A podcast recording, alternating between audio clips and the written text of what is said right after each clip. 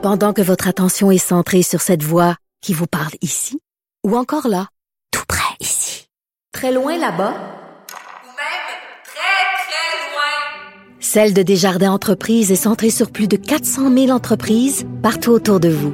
Depuis plus de 120 ans, nos équipes dédiées accompagnent les entrepreneurs d'ici à chaque étape pour qu'ils puissent rester centrés sur ce qui compte, la croissance de leur entreprise. Vision de l'actualité. Cube Radio. Cube Radio. En direct à LCN. 6h30 pré- précise, on retrouve Philippe Vincent Foisy pour son commentaire. Salut Philippe Vincent. Salut Audrey. Bon, on va revenir encore sur la crise à la SAQ. On a finalement entendu Éric Kerr hier qui a rejeté toute forme de responsabilité. C'est un projet de la SAC, géré par la SAC, c'est ce qu'il a dit. Oui, bon, il a raison là-dedans. Tous les enjeux avec l'informatique, par exemple, le fait que les paiements ne Ouais. soient pas, euh, rentrent pas dans le système, que la police n'ait pas été au courant des paiements de permis de conduire et de renouvellement.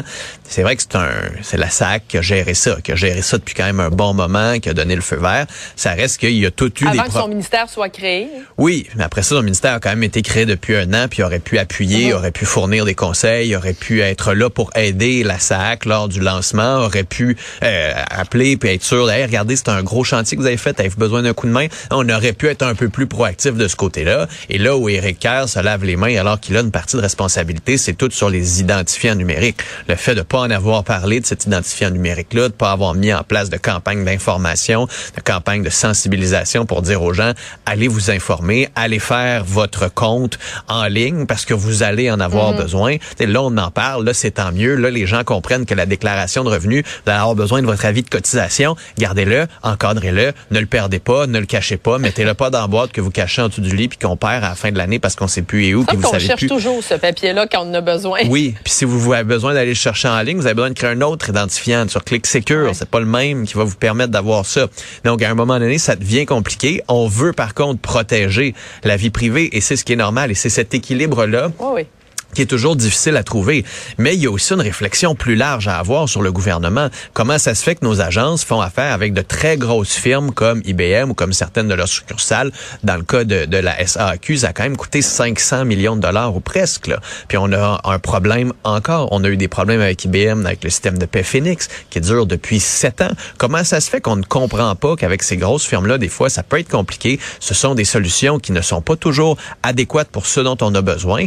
Et ça fait en sorte que ben, ça nous coûte très cher et on n'a pas les services nécessaires à- et on ne développe pas l'expertise ici. Et ça, c'est peut-être un autre des problèmes. On a des compagnies ici qui pourraient créer ces systèmes-là avec lesquels on pourrait travailler, développer de l'expertise au Québec, s'assurer que l'argent reste au Québec aussi. Ça aurait pu être une autre façon de voir les choses. Et quand Eric Kerr dit, me lave les mains, qu'on a l'impression aussi qu'il se lave les mains de la suite, alors que cette réflexion-là, on espère qu'il l'a et que le gouvernement l'a en ce moment. là.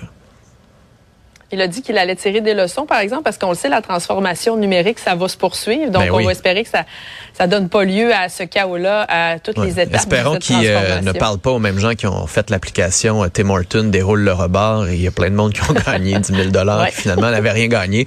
Là aussi, c'est peut-être pas Voilà. la meilleure place à aller chercher des conseils. Là. Nouvelle révélation maintenant sur euh, l'ingérence étrangère là, dans nos élections. On peut pas dire que Justin Trudeau a passé une très belle journée hier.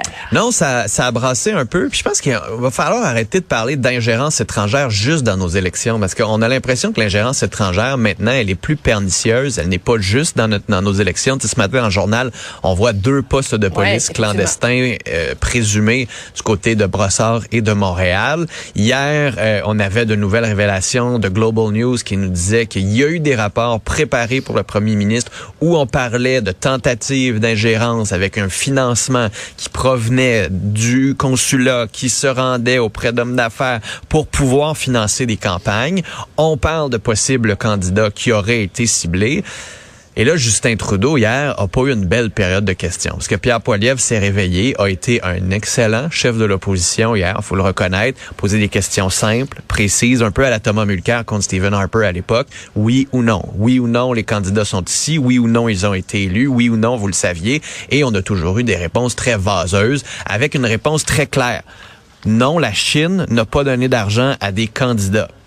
OK. Est-ce que la Chine, est-ce que c'est des hommes d'affaires? Est-ce que ce sont de la diaspora? Est-ce que ce sont des façons différentes de donner de l'argent? Puis si c'est pas des candidats, est-ce que c'est les campagnes des candidats? Est-ce que c'est des gens qui travaillaient dans ces campagnes-là? Donc, il y a toutes ces nuances-là où on n'a pas de réponse et ça ajoute encore euh, des, de la pression. La pression pour avoir cette enquête publique-là, la pression pour qu'on soit capable d'aller au fond des choses parce qu'en ce moment, on ne croit plus la parole du premier ministre. Et Audrey, hier, Justin Trudeau lui-même le reconnaissait dans une des déclarations, je crois, les plus hallucinantes entendues dans la bouche de ce premier ministre, qui dit, je vais le citer juste pour être sûr de ne pas me faire dire que c'est pas les vrais mots, peu importe ce que je dis, les Canadiens vont continuer de se poser des questions sur ce que nous avons fait ou ce que nous n'avons pas fait. Donc, en bout de ligne, les gens ne me croient pas en ce moment. Et peu importe ce que je vais faire, ça va rester comme ça. Ben, à moins qu'on ait une enquête publique. Puis là, à un moment donné, je pense que ça va être important d'avoir une enquête bien encadrée, mais au moins qui va nous permettre d'aller au fond des choses. le premier ministre lui-même le dit, ma parole ne vaut plus grand-chose en ce moment dans ce dossier-là. Merci Philippe Vincent. Salut Audrey. À demain.